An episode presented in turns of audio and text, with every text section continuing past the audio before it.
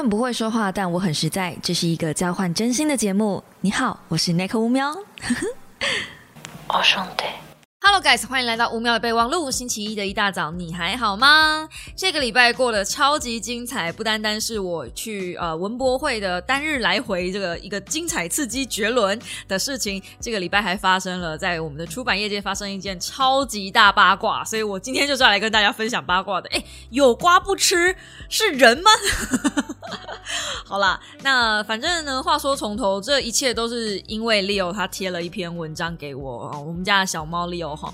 那这个呢？他贴了这个粉砖呢给我，然后告诉我说，这是在最近啊出版业界这个内容创作者们之间的一个讨论的话题，这样，然后可能他想问问看我的想法是什么吧。那我到时候也会跟大家分享一下我自己的想法是什么。那如果你知道这个事件，就是少女凯伦这个作者，他出了一本号称十五分钟就能写出爆款贴文的这样子的一篇。呃，这样子一本书，这样子，如果你知道这个消息的话，你大概就知道我接下来要讲什么了。简而言之呢，我先在开头先讲我的呃感想，因为我后来去查了一下这个作者。的一些脉络，还有这个出版社的一些东西，然后我就觉得，哎呀，怎么又是你们？真是冤家路窄，不 很很不凑巧，这样搞得好像我老是要针对这个出版社，并没有，并没有，我真的，我发誓，我只是看到那个出版社的名字，想说，哎呀，怎么这么眼熟啊？然后就翻了一下这个出版社之前的作品，啊，原来是你们啊！就有那种，哎，怎么又是你们？怎么又让我找到你们的这、这、这的毛病？这样，那当然啦，就是我只能说，嗯，可能还有一些人不知道发生。什么事情？所以我大概讲解一下发生了什么事。简而言之，呃，有一个在网络上的记者，然后他开了一堂自己的线上课程，就是帮助大家去写出爆款贴文这样子的一个写作训练师吧。然后他正确的名字是，呃，我看一下哦，他正确的名字应该是写作高效写作教练。那这个，请说人话这个呃粉砖的作者呢，他就写了一个小小的贴图，就是告诉你说，怎么样利用三百六十五天模组化打造一个知识型的网红。他自己本人可能也是内容创作者吧。然后当他看到这一本书，就是十五分钟可以写出爆款贴文的文章之后，他去稍微查了一下这个作者的背景。嗯，如果你会写文章的话，你应该知道，就是一篇文章要被大量的转发，其实是如果你没有刻意的设计过的话，是有一点困难的。通常一篇文章要被大量转发，呃，标题很重要。我们都知道现在都标题杀嘛，所以农场标题一定很重要，然后 SEO 一定很重要。你能不能够呃搭上这个时代的话题性也很重要。所以如果你写出爆款贴文的话，稍微设计过，通常基本上至少要符合这三样。或者你要去引起共鸣啦，当然那个细节我们就不聊了哈。有好多好多的书在聊这种，就是教你怎么写出爆款文的这种东西。那我为什么从来不跟大家讲这种东西呢？因为通常你写出爆款文的话，而且是短时间内十五分钟，你只有十五分钟哦，不是那种长时间给你查资料的哦。嗯，大部分都是哗众取宠的内容居多，所以我不会想要教大家。如果我真的有一天我有心想要教大家开一个什么。呃，脚本写作课，或是或是一个嗯，怎么讲，写剧本写作啥的，但我我绝对没有办法告诉你速成的方式，因为呃，在我身上我自己知道的就是时间跟实践，我在。粉砖的贴文上我也有写，就是你蹲马步的时间就等于是你花的时间。你要写一篇好的文章，我觉得考究那些蛮重要的。当然，只有十五分钟的状况下，你又要顾虑 SEO，你又要顾虑下标题等等的，就会有一些格式上或者是内容考究上的一些呃失落 错失，无可厚非吧？因为十五分钟嘛，OK，好，那所以我们呢？要讲的并不是呃针对这个这本书的一些问题哦，我今天就只是呃这个事件拿出来跟大家一起吃瓜，然后顺便聊一下，就是这件事情其实在内容创作以及出版社其实行之有年。如果这件事情没有行之有年，我也不会有饭吃。我讲一句白一点的就是这样子，因为确实是有一些内容，哎，不见得。那么的好，我好害怕这集抛开怎么会被出去之后我就没饭吃了，我就被那个出版社封杀这样。好，那那反正就是因为书出来嘛，就是每个人都有写书的自由，那每个人都有出书的自由，但是我们每个人也都有看书的自由啊。你出不出跟我看不看两件事情吧。所以一本书好与坏这件东这个东西，我曾经很严厉的指责过，就是我们为什么需要出版社？出版社并不是帮我们把内容装订起来，然后呃打包封册变成一本书放在架上，然后搞定通路等等的。出版社应该要做第一道的把关，就是帮我们审核这个内容值不值得上架。其实台湾一年有好多，我记得台湾一年的上架的数量是好像仅次于。日本还是哪里？我们记得，我记印象中，如果没有记错，那是很久以前的资讯了哈。我记得我们的每一年的出版量是亚洲排名第二还第三。这是很吓人的，就是不管是我们自己本人，我们自己的岛，自己台湾岛民自己出的书，或者是出版社从国外翻译进来的书，每一年其实我们的出版量都很吓人。可是我们看书的人没有这么多，那你们不觉得奇怪吗？为什么我们一直不断的有书进来，可是看书的人没有这么多？那这些书到底是怎么来的呢？为什么我们还要进这么多的书呢？原因是因为我觉得编辑目前的工作量也确实是太大，编辑完全没有办法做。到呃，帮大家审核过第一道把关这件事情，反正他就是有点像乱枪打鸟，因为一个编辑要做的事情真的也太多。这个我等一下会一一并讲完，它是一个一连串的一条龙的乱象。好，那我们回来讲这个，就是呃，少女凯伦这件事情。那基本上我们没有要攻击他，就是包含请说人话这个粉砖的作者也一直在强调说，他没有要攻击这个作者。对他只是觉得说，网络上越来越多如同工厂出品般的模组化的知识型网红，所以你今天如果要当一个知识型网红的话，其实是有一个套路的。你只要有一些人脉，然后呢，你做一些嗯事情，比如说你先呃呃大量制造的。一些农场文嘛，赚取一些高的一些点阅的那个数据，然后呢，你就可以嗯建立起一些自信，然后再成立一个粉砖，就是稍微有一点点名声之后，你再去跟其他 KOL 互相 fit，然后呃建立了一些比如说一堆人也没听过的组织，然后自称成创办人，这个其实有表就是表到不少人哈，然后呢。就是自称创办人这件事情，其实表露不少人。好，那接着呢，你就是还有一张有一个正式的沙龙照，手上最好拿了一本书这样子。那接着呢，就是找政府申请补助，然后洽谈出书。出书的时候呢，再找一堆只想宣传自己的推荐人这样互捧，就是一个我捧你，你捧我的概念这样。很尴尬的是啊，他这个模组化打造网红的过程，因为好死不死，这本书的推荐人真的很多。就是少女凯伦这一次出的这一本十五分钟写出爆红千文字的书名，它总共有二十三位挂名的推荐者，而且这一些人都超级大手，其中里面大概有四个五个我都认识，就是那种，因为你们知道知识圈其实知识网红圈，虽然我很不喜欢这样讲，就是我们这些知识型的 KOL。哎，真的也没多少人，所以我其实跟他们都没有到，就是你知道这二十几个人，我其实也只认识其中的一二三三个四个，勉强知道四个五个，好，我看到五个了，对，就勉勉强知道这些人，但我没有到非常熟，就是我跟他们顶多就是一面之缘。我现在不是在划清界限哦，我是认真的。如果你们有 follow 我够久的小猫，就会知道。Nico 真的没有朋友，就是 当我一个 YouTuber 说，哎，我没有朋友，哎，很多 YouTuber 是干话，但我是实话。我我今天如果是干话的话，我不会是这个音调跟大家讲我没有朋友这件事情，是我真的没有朋友，而且我很不喜欢结交圈内人的朋友。就是我所谓的圈内是，比如说知识型圈内的朋友，因为我觉得，哎，知识型其实都会有一点文人相亲的味道。然后呢，知识型的这一些人呢，就是。很聪明，那我自己没有那么聪明。我自己觉得我在这些人面前，我有矮人一截的感觉。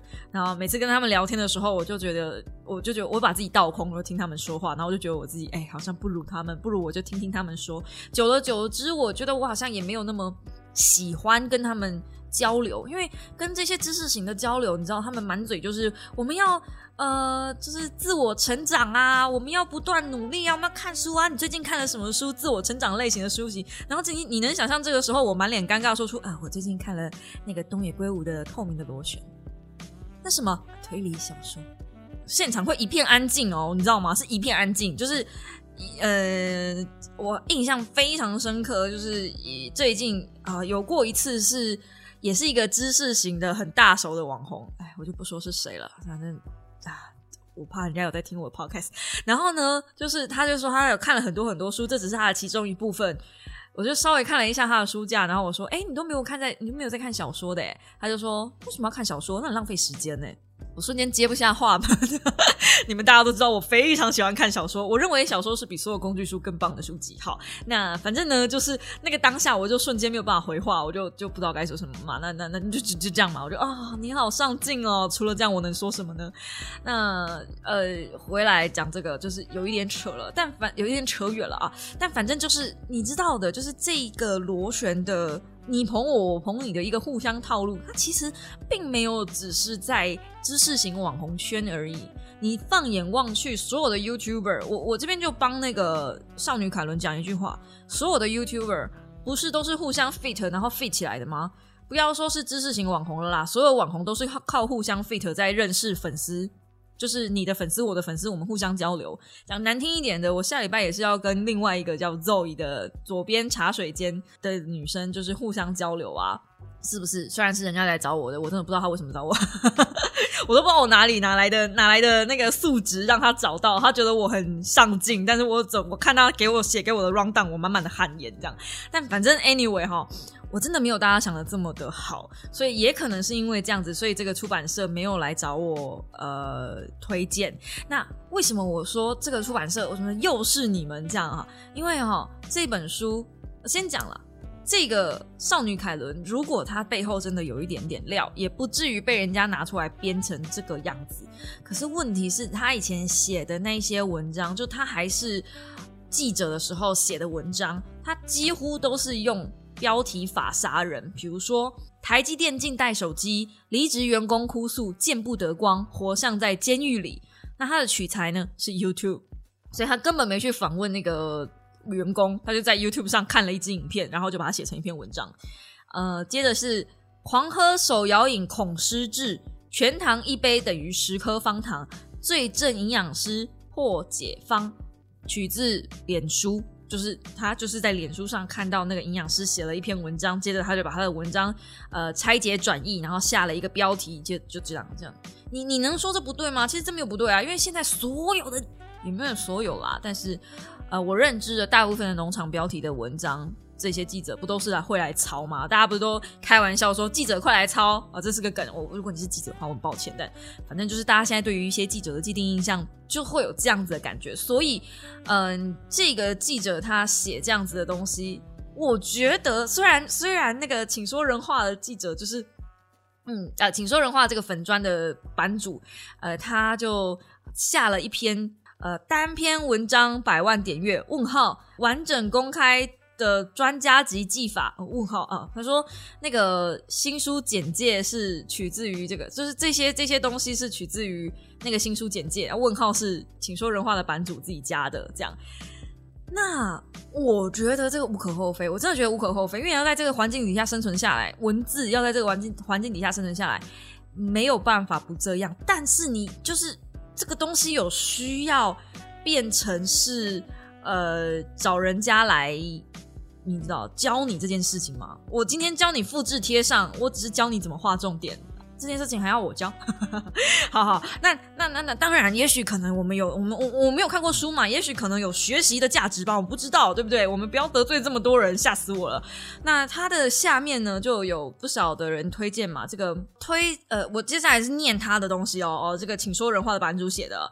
推荐少女凯伦的二十三位跨界专家是否清楚她百万点阅的真相？是否支持新闻网站以大量农场文喂养读者？是否认同农场文等于优质写作技艺？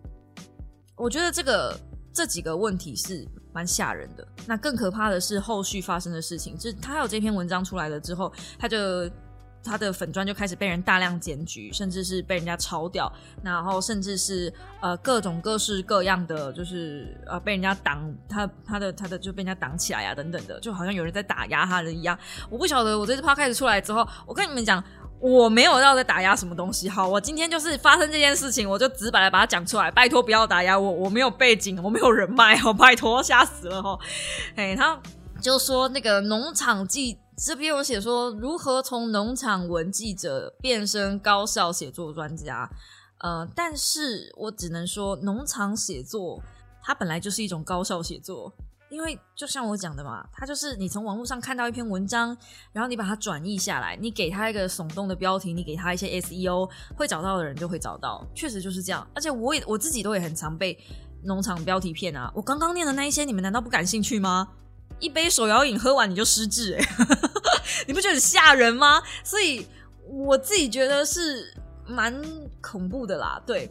我最可怕的是呢，这个作者，因为他只有十五分钟，可能他也没有考究的问题，所以他被最被诟病的就是他写过一篇标题文章是，呃，渡边直美指导南瓜吹落海中裂成两半。渡边直美从来没有做过任何的有跟南瓜相关的艺术作品，那不是渡边直美，那是草生弥坚。那作为一个艺术家出身，我我能讲我自己是艺术家吗？美术系毕业好了的毕业生，我没有办法接受有人把草间弥生跟渡边直美搞混，太夸张了吧？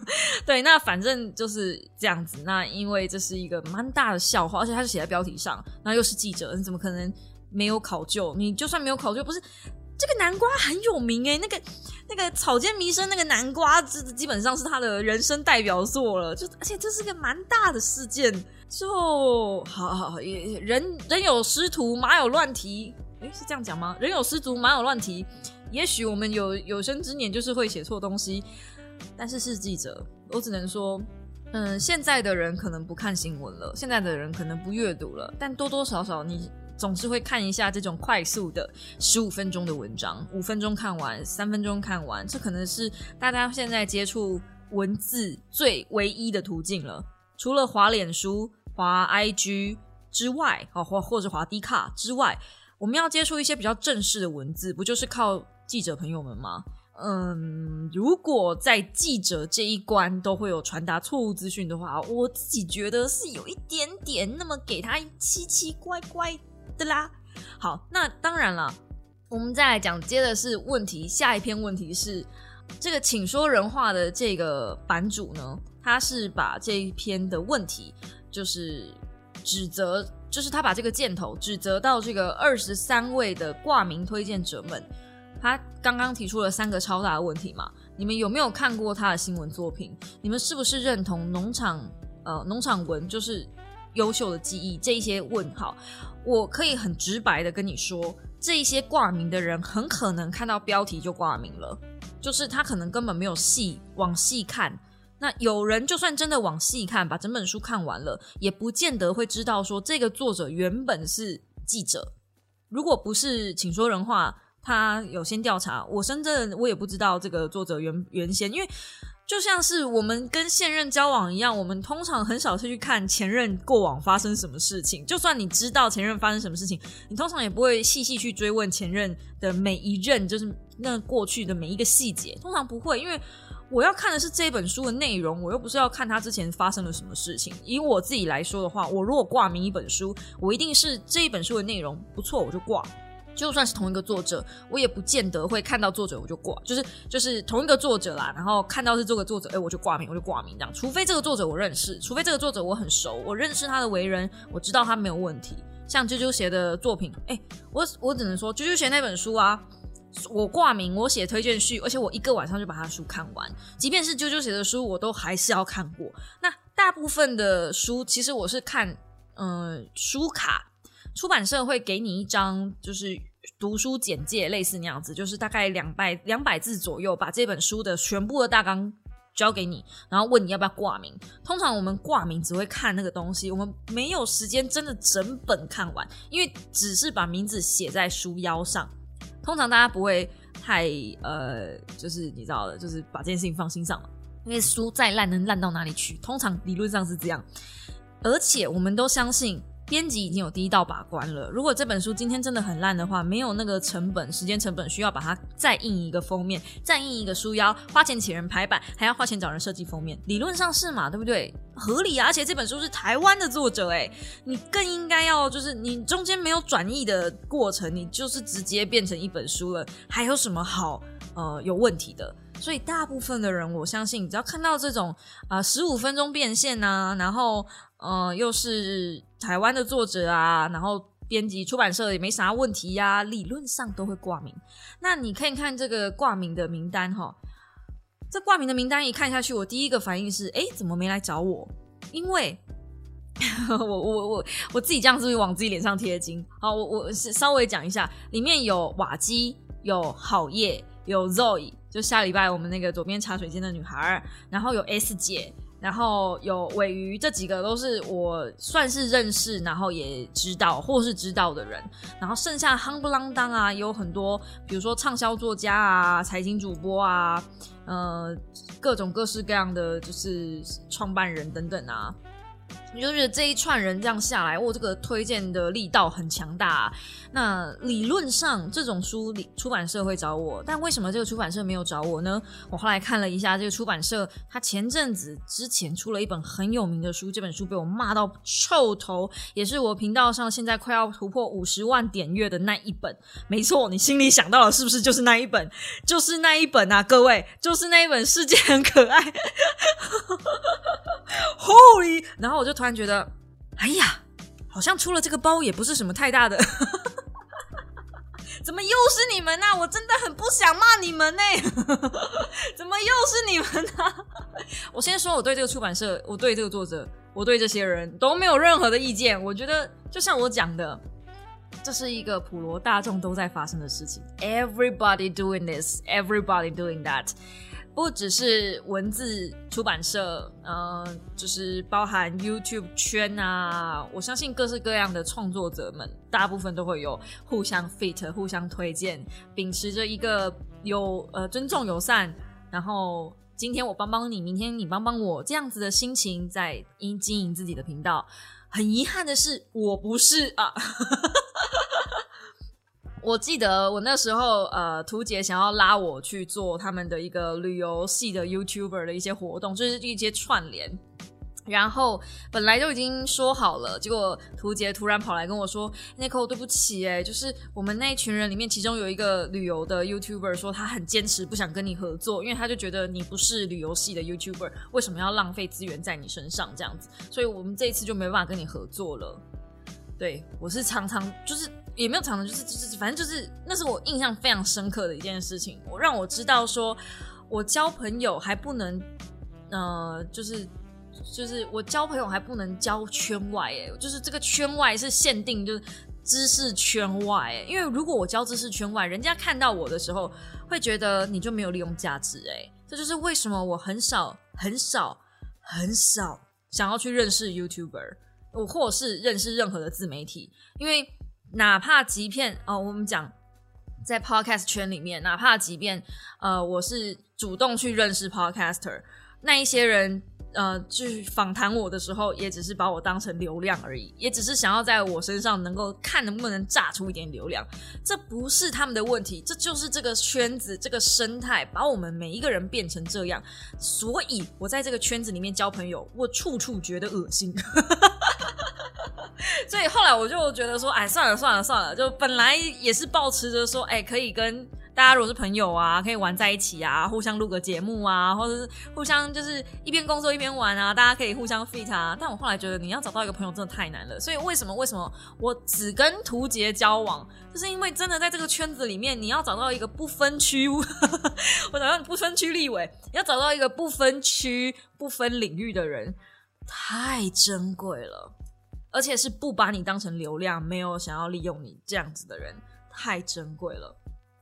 我又扯远了，我们继续回来讲这个这个呃爆款的问题。那为什么理论上来说，呃，编辑应该要做到这件事？虽然，嗯，这个请说人话的的这个版主他认为是。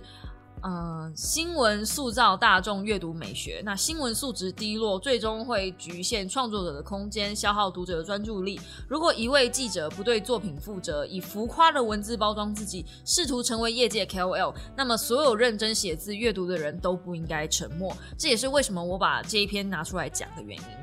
确实不应该沉默，但我认为这件事情其实行之有年。我真的以为大家都知道，就是就像我在我的粉砖上讲的，本来就是有关系就没关系啊。今天这个人的背景够硬，他认识够多人，他只可以跟这么多人 fit，这是因为他是记者，他可能跑过很多新闻，或是他认识很多人，这么多人推荐啊，所以对方那样做，当然有他那样做的理由。毕竟人在江湖嘛，你会有一些呃面子问题要跟就是大家 social。如果今天我跟你是好朋友，假设啦，我出书了。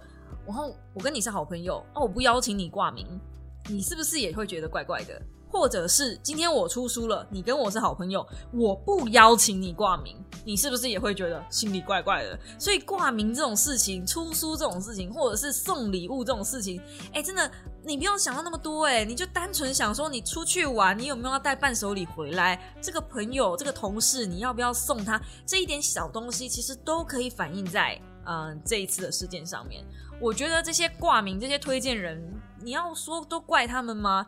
太可怜了吧！我觉得追根究底，应该要拿出来编的是编辑，是出版社。对，不好意思，又要骂到你们了，但是真的没有办法。然后我觉得编辑情有可原，为什么呢？我们来看，呃，一样是同一个粉砖的，然后。呃，他有写出一个真人启事，是出版业界从业人员的真人启事，我就直接念了啊。你们有没有发现，各大出版社的粉砖几乎都是小编自言自语，互动力近乎于零？如果连出版社的一篇贴文都写的这么难看，凭什么读者要相信你们有能力把书编好？出版社从业人员应该是对内容、对读者、对文字最敏感、专业，却放任自家门面的粉砖充斥着一堆复制贴上、毫无阅读价值的贴文，这不是很矛盾吗？所以问题症结点在哪里？看看这篇贴文启真人启事就知道。月薪三万，除了各种行销例行事项，同时还要负责社群经营、公司网站建档、资料管理、IG、FB 发言。含规划方向、主题、文章撰写以及网友互动等等的，会开出这种条件，就代表出版社完全不懂社群经营。公司网站建档、资料管理，这不是社群经营，你需要的是攻读生。同时经营 FB 和 IG，还要包含规划方向、文章撰写以及跟网友互动。光是这些项目要做完，而且还不是做好哦，就已经是一个正职的工作量。那光社群经营薪水就不止三万，就算不谈钱，光是工作量，你要求一个行销在忙完所有行销工作之后，兼顾社群经营，那结果你就能只能得到一个自言自语、没人够理你的社群。呃，这篇贴文启示写着，未来呃两年来，这位行销主管交出了出版社新人这以下这一些。思考周全，做事小心，小心谨慎，待人和呃谦和，遇事圆融，积极主动。以上这一些固然是很好的人格特质，但偏偏没有一个跟行销专业还有社群专业有关，让人分不清楚这究竟是行销养成还是社畜养成呢？出版社希望以月薪三万请到包山包海会书籍行销、社群行销、影像处理的人才，那是他们的自由。但如果他们所谓的社群经营，等于是。搞几个没有人看、没有人互动的粉砖，那还不如请一个复工读生复制贴上就好，不要再自欺欺人说自己是社群经营了。OK，那我只能说这个嗯，社群经营的东西呢，不是同一个出版社的啊。今天我们不是同一个出版社的，但是我知道不只是出版社，其实很多社群经营的工作都长这个样子。那这件事情其实我很久以前就骂过，就是。不过我那时候在骂的时候，是很多的社群经营其实会并着跟平面做这件事情合并在一起。就是很久以前我讲过一个完美啊，对，就是你们想的剥皮的那一件事情哈。那反正呢，那个时候我记得我气愤填膺的在讲，就是我想讲的就是这件事情啦，就是一个怎么讲呢，社会现象。工作不应该是把所有的东西都揽揽这几会，好像我今天坐在电脑前面，我用 Photoshop 也是用，我用 IG 也是用，我用 FB 也是用，所以既然都是打字贴文的东西，你不就是写写字、打打文，然后贴贴文章，你所有的工作都可以一起来吧？哇塞，灵骨塔是不是一条龙？是不是？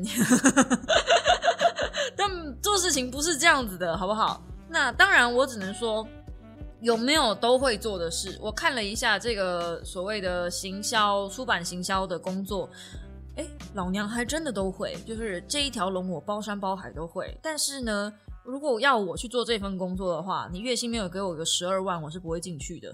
因为至少这这这边所有的东西，他要讲的这这一些内容，而且甚至还要包含是呃书籍行销哦，呃所有的东西是三份工作，那我一份工作算你三万其实也才九万啊，我算错了，十二万哪里来的？啊，那反正就是嗯。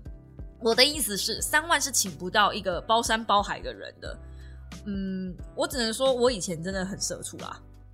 以前在当美编的时候，就是嗯平面编辑的时候，在电商的时候，那个时候真的是你平面编辑要会，然后你网页要会，那你与此同时，你还要同时回客服，我甚至还要去包包货，真的是一条龙啊，从上面干到下面啊，最后我还代表我们的科长出去。就是帮忙开会，去台北就是出差会议等等的，就是真的是一条龙，我什么都会。但因为我什么都会，我什么都懂，所以最后他们其实是想要拉我去做主管业绩业绩的，就是主管位置，因为真的都什么都会。如果今天一个老板是嗯希望你当主管的那个倾向去培养你的话，那我觉得你凹这三万块忍一下没关系，海阔天空。因为之后也许我有。呃，五万、十万、十五万的呃管理阶层的位置在等着我，可是问题是，这样的工作不健康。我只能说，这样的工作真的不健康。那个时候，我其实在讲的，我想要聊的是这件事情。那一堆设计系的小学生们，唉，在那边疯狂的屌我，一直骂我说什么？哎，这个就是你还要呃，你你自以为是啊，吼，然后。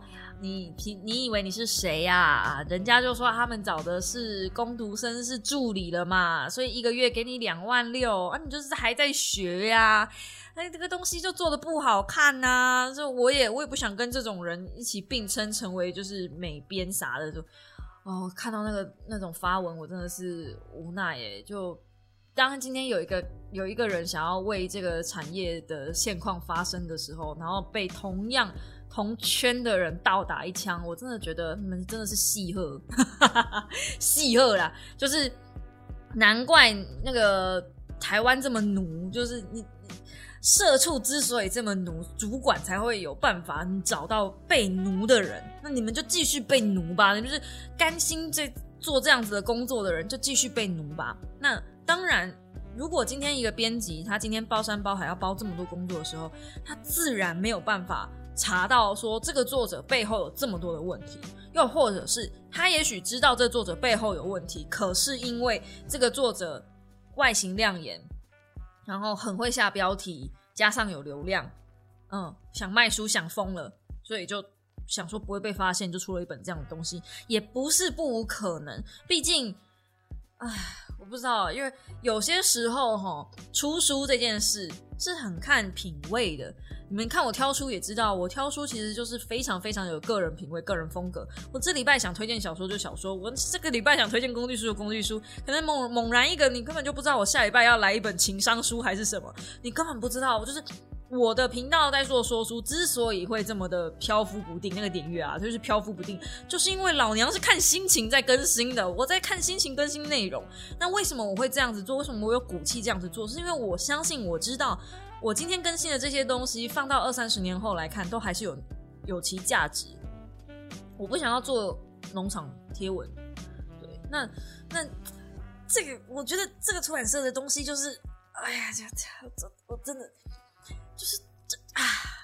这样讲有点人身攻击，但反正挑书是很有个人品味的，所以你嗯，我建议，我觉得大家在挑书的时候哈，认明出版社其实也是一个蛮重要的指标。我记得我好像在影片里面讲过这件事情，就是如果你想要挑一些好书，然后你想盲选，有一些出版社的编辑，我就是他们的品味真的很不错。然后出版社其实它的流动率没有非常大。呃，好的出版社啦，我我我讲好的出版社，像原神他们家的出编辑呢，大概都会待个三到五年，就那是最低资浅资历哦，就是最低资历三到五年，他们的编辑基本上都待蛮久的，所以他们在看书的时候，就是那个品味口味会稍微比较我能用正常这个字眼吗？就是比较没有那么的想要去钻那个边角料吧，可以这样讲，嗯，就是嫩康嫩旁这种感觉。那最近我觉得，呃，皇冠还有时报这几家，我真的都觉得做的很好。天下或者这种很老牌的，你说得出口的，像呃，最近我看到《金周刊》的正向思考，我觉得，哎，正向思考，呃，应该是吧，就是反正。金周刊的那最近也是也出一些不错的书，当然这些不错的出版社会不会翻车呢？会，就是，可是他们翻车几率终究比较小，就是这种感觉就像是呃抽鬼牌一样，一副鬼牌一副牌里面如果有五张鬼牌，跟一副牌里面只有一张鬼牌，你当然是去找那个只有一张鬼牌的来抽啊，是不是？那个抽到几率就比较小嘛。我不得不说。我自己私心讲，就是这两年、这几个月吧，这半年吧，就是元神推荐给我的书，我都有一种好嘞。好了，开始要骂出版社了哦。嗯，就就就不知道是不是因为我看书看的多了呢？像我昨天晚上在看《元神》的。那个新书，然后我就觉得这本书为什么我好像十年前就看过了这种感觉。那当然可能不是原神的问题，可能是他们就是找的编辑的进，哎，不是找编辑啊，找的那个作者的翻译内容可能需要重新去挑。那我也讲过了，因为编辑没有时间去慢慢过滤所有的东西，慢慢编辑要做的事情多的跟鬼一样，所以编辑也没有办法把一本书好好看完的状态下，假设啦。如果他没有办法把一本书好好的看完，假设他可能一个礼拜要看两到三本，甚至更多，我不知道。那他只能看个大概，觉得不错的状态下就把这本书翻译进来了。他最后只能仰赖什么？他最后只能仰赖 IG 啊，然后 KOL 啊，各个名人推荐啊，然后开始到处问，就是有没有人愿意挂名啊，帮忙卖一下这本书啊。那你们觉得这是一个很好的循环吗？我自己不是这么觉得的啦。我觉得出版社宁愿真的去尽到出版社的责任，把内容过起来，然后进少一点点的书啊，一本书就卖到爆炸，为什么不？就像呃，原神之前的那个梦境，欢迎光临梦境百货，卖到炸掉哎！我最后我最后一次 follow 到好像是三十二刷吧，三十二刷什么意思？一刷是一千本。这个在书就是小，尤其是小说，这是很难得的一个记录了。那为什么不好好去找一下这种作品，然后真的把它带进台湾？那真的就是专心去做它，也也不用做其他的啦。因为你那本书卖卖爆炸，你其他的东西就反正出版社怎么做都没钱。我能这样子讲吗？就是我不知道，我觉得就是出书已经开始变成一种有点像是手游、免洗手游那种感觉。我以前去应征过手游公司的行销，然后呢，呃，那个手游公司的行销也是非常非常的邪尿，它是需要二十四小时随时待命 on 档的。然后你广告时间到了，你不管多晚，你就是要定时间，然后让它下来，不然广告会一直跑嘛。然后，呃，你就是他们是想说。就是要不断的推，他们是说，就是比如说一款游戏，假设它的资源，游戏资源可能就是个十万，十万的广告费用，这十万广告费用跑完，如果这游戏红不起来，他们就会放弃这款游戏，再找下一款游戏进来代理。我不晓得是不是每一家游戏公司都这样，但是大部分的游戏真的就是这么免洗手游就是这么的短命。有一些很好的手游其实可以不那么免洗的，我觉得最可惜的这款游戏叫做《剑与远征》。嗯，如果有发了我稍微久一点的小猫就知道，以前我有过就是沉迷过《剑与远征》这款游戏，而且还蛮久的哦。就我曾经以为它会是我呃继 FGO 之后的第二款我 man 的游戏，我一直在找这款游戏，但是我一直找不到，就是因为我觉得免洗手游感太重，就现在真的没有什么手游是可以真的好好经营下去的，就很可惜。那种好多年好多年的游戏，大部分都是需要一点时间跟精力，还有。呃，IP 是认真的去把它经营起来的。但我最近越来越发现，就是这种好游戏、好手游，然后好书，甚至是好书，能够真正的就是花一点时间沉淀下来，并且找一票人来把这本书推起来的，这样子的动作也越来越少了。嗯，甚至我曾经看过一个编辑，他在他的线动发文说：“呃，不要觉得说给 KOL 一本书，人家就有义务要去帮忙你去推荐什么。对，那我其实自己也有一点点这样子的的感触吧，就常常会觉得说，哦，拿人家一本书啊，好像势必就要帮人家推荐到怎么样的地步，不然的话，好像就哎过意不去什么的。这个是总经人跟我讲的，他说你一本书就多少钱，你大不了不要跟他拿，但是你如果真的觉得这本书不 OK，你干嘛一定要帮他推？他说，嗯，对，很有道理，就是就是，所以后来我也很少就是再去跟。主动去跟出版社要公关书了，出版社要寄给我，我会跟他讲说，哦，我觉得不错，我就会在线动上分享一下，但是我不会主动做这件事情。嗯啊啊，基本上我也就是就是呃，很很看编辑啦，就是编辑要给我，我会感恩的心收下，哎，但是我现在都不会主动去要那一本书，因为我觉得要那一本书吼。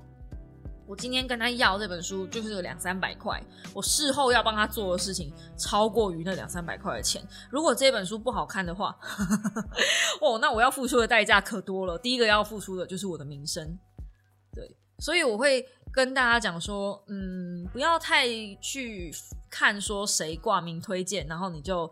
啊，傻傻的把那本书买回家了，因为我自己，我就先跟大家讲，即便我做事情这么谨慎的人，很多时候我也就是，哎，看这个作者我认识，然后这个出版社我认识，啊，然后编辑我信任，我就挂名了，我不见得真的有把那本书看完。挂名的部分啦，我要再次强调是挂名的部分。如果写推荐序的话，我一定会把它看完。推荐序是不一样程度的东西哦，那个是要写几百字的东西，要吐出一点什么的哈，不一样不一样。那我只能说，挂名这种东西，你就当做是 fit 或者是一个彩蛋就好了，真的也不需要去责怪这一些呃这二十三个人说哦，你们都没有把书看完，你们怎么会认同这样子的人呢？我相信。他们也不知道这个作者居然是这样子的人。这个事件爆发出来之后，他们应该才有那种“哦呀，错赛”的感觉，或者根本也不会，因为这几个人的背景，开玩笑，光这二十三个人的背景，妈的跟泰山一样，他们随随便便就把这件事情压下来了吧？哎呀，我会不会这句话讲完之后，我这个频道就不见了？哎呀，大家且珍惜啊，且走且战且走啊，是不是？珍惜我，珍惜我。所以呢，这件事情只能藏在 podcast 里面讲。这件事情千万不能开直播，我相信应该不会有人听到这里吧？这边已经四十几分钟了。好了好了好了，嗯，最后来简单聊聊一下那个呃，就是文博会吧。啊，这次文博会，高雄文博会第一次办在高雄啊，这个高雄文字馆总算派上用场啦！哎，恭喜你呀，高雄文博会呀，真的是很好玩，真的是很好玩。然后。也只能说，哎，人真的很多。我已经是星期五去了，比较理论上比较少人的那一天去了，还是好多人。那我觉得，哎，他们是好意，就是把同样类型的东西放在一起，同样类型的东西都放在一起。我觉得，如果是我做策展人在规划动线的话，我第一次没经验，我也会把同样的东西都放在一起。可是我觉得他们明年应该要，呃，不要做成直线性的规划，就是他们先把一个展场右边。跟左边分开，然后右边全部都是图文，然后再更再再把图文那一区再分开，再切开，变成是 IP 授权跟就是自自己的自创的那种品牌等等的，就是他的理想规划很理想。反正呢，我今天就像切西瓜一样，同样的东西就放一起，同样的东西就放一起，同样的东西放一起，啊，那就没有问题啊，对吧？嘿，问题就大了，因为。这个每一个人的摊位是自己选的。那如果今天有一摊位很不幸的，他排在大手的旁边，什么叫大手？就是呃，很多人都要等着买他的作品，然后大家会在摊位上慢慢看嘛，所以很多人就会聚集在他的摊位前面。那我觉得文博会让我看到一个高雄人、台湾人真的很棒的特质，就是我们是会排队的。我们是不会插队的，我们会默默自己排成一条线，这样很棒。我们大家的那个人格特质很棒。可是这些大手，就就拿我第一摊去的那个二日的摊位，呃，拯救星期天计划他们那个摊位，他们是第一次摆摊，他们根本也不知道他们自己那个摊位会这么多人。结果呢，他的摊位呢是在那一条走道的第二摊。那理论上哈，我们应该排队的人是要往呃。距离比较近的走道排过去，因为这样子会影响一个摊位而已，因为你只会挡在一个摊位的前面。可是啊，在它旁边就是走道的第一摊，那一摊也是大手，所以那一摊也已经在排队了。他们就直接排进去那个最近的走道，排成一个 L 型这样。所以呢，逻辑上我们理论上也是要往比较近的走道排，可是我们就是很可爱，大家很可爱。我不知道谁先开始的，反正就排成另外，我们就排到另外一边比较远的那一条走道去。那二日的魅力又又不同凡响，二日加 S 第一次露脸，然后又是 YouTuber 四万点阅的 YouTuber，哇！你要逼死大家是不是？那一整条哦，真的我没有夸张，那一整条全部的人龙全部挡起来，就是在那一个二日的摊位，它是第二摊嘛，三四五六七八九全部的全部摊位全部挡起来，然后刚好有一摊是。我原本也想去的摊位叫做日常美学，本来我也想去，可是日常美学呢，他们没有卖东西，他们就是呃追踪就可以送一个书签这样子。那因为我在人龙里面，我不好意思离开那个。那个队伍去跟他拍张照，去跟他打招呼，因为我在排队嘛。那等我已经排到东西了，然后我已经买到那个东西了，我想再回头的时候，我看到那个那一条人龙啊，已经把他那个摊位挡到，我我想要再挤进去也没办法了。我看到那个人龙，我就立刻放弃抵抗，真的很像沙丁鱼在里面挤，你知道吗？他手上大包小包的东西，然后当场还遇到小猫找我拍照，我那个 那现场真是一片混乱啊，所以那个当下。我有买，跟我跟二日买了一个架子，那个架子我还没拿。更惨的是，我到高铁站的时候才发现我没拿。我又我就很怕那个限量的架子那一天卖完了，我又咚咚咚咚咚咚咚再跑回去那个会场。那给大家一个感觉，给大家一个感受，就是如果你不知道高铁站离文博会会场大概有多远的话，我要怎么样讲让大家知道呢？它大概是从高雄的最右边到高雄的最左边。很崩溃，我妈开车又不是特别快的人，所以呢，我们是我是三点的三点出的时候发现我那个架子不在，等我到文博会的会场的时候，已经三点三十几分四十分了吧。那时候还有小猫跟我说，我下午的时候看到你风风火火的跑进去文博会的会场。嘿，对，如果你有看到这个的话呢，就是因为我跑回去要拿那个架子，我生怕那个架子没有了。好，还好还好，虽然它是限量的，但是到下午还有。谢天谢地，这样，然后我就拿了架子，又咚咚咚咚咚咚咚咚跑出来，因为我那一天其实是要赶回来写稿的。好，赶回来就是拍片的。那果不其然呢，等我再回到高铁站的时候，已经四点多，四点多了。然后升得上高铁，然后到台北已经六点了。就是，呃，虽然没有耽误到太多的时间，但原则理论上，我本来应该可以提早两个小时回台北的。那这两个小时说多不多，说少不少，刚好我晚上写完稿就不能拍片了。因为我要限制自己每天早一点睡，就不要现在不要这么晚睡。我身体真的，哎，大家不要熬夜，熬夜累积起来的伤害，那个真的不是开玩笑，真的是有伤害，没有在开玩笑哦，我认真哦，我是用身体法夫跟 跟大家实验出来的，真的会变笨，然后真的会记忆不良，然后真的真的身体会开始变差，抵抗力会变弱，开始有一些奇怪的小毛病出现。像是偏头痛之类的，或者是鼻涕倒流，然后或者是脑袋发炎，那个真的超级可怕。你不要熬夜，真的。所以我现在都强迫自己，再怎么晚睡，我一定一定一定三点半之前，我一定要躺上床。就算我睡不着，我也一定要躺在床上。我就是强制自己不要再继续工作。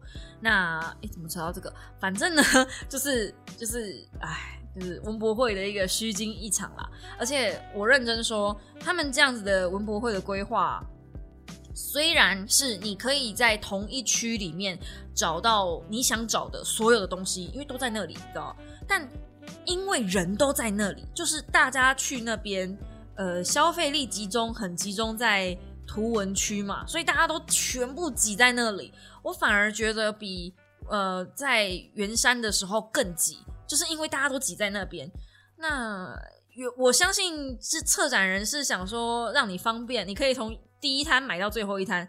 可是事实上不会是这个样子，事实上是我这一摊排完队之后，我可能排排，我可能要去呃走道的尾端排到走到了这一端之后，我买到了，接着我去第二摊，我又要走到走道的尾端去排队。所以我会一直不断重复这个排队的动作。那排队呢？它又不是只有第一摊有排，第一摊有队伍，第二摊有队伍，第三摊有队伍，每一摊都有队伍。到最后你根本不知道哪一条在排哪一条，你都要点前面的。我还有看过那个哦，就是。有一个人在排前面说：“哎，请问你在排那个哪一摊吗？”然后他就说：“是。”就他前面的那个说：“哎，不是吧？” 就自己的队伍都不知道自己在排什么，超可怕！大家都不知道自己在干嘛，因为所有人全部挤在一起啊。嗯，不过我觉得最棒的就是没有没有人生气，很棒。就是大家都是再怎么样还是依照队伍排队，这样我真的觉得。文博会的大家，我们给自己一个掌声好吗？你们真的太棒了！我们就是一群很有素养的手账控们。对，那如果你没有去体验过文博会的话，其实我蛮推荐大家一年去一次，可以去挤一挤。因为文博会并不是只有图文，并不是只有贴纸，并并不是只有套我妈的一句话，小朋友的玩具哈，并不是只有那些东西。文博会，我因为我是跟我妈妈一起去的，那。我带我妈妈去看右边，呃，右右边、左边、左边。进门之后，左边左边会是一些嗯家具类啊、设计类啊、文创比较文创类型重一点点的一些产品。那国内外都有啊，大部分都是国内的。然后你可以看到一些比较相对不一样的设计品，甚至呃，我有看到一些灯具啊，还有呃，让我们最惊艳，让我跟我妈最惊艳的是一个手工的用木头拼制的盘子。然后那个盘子呢，它上面有一片一片的格纹，就像是花砖一样。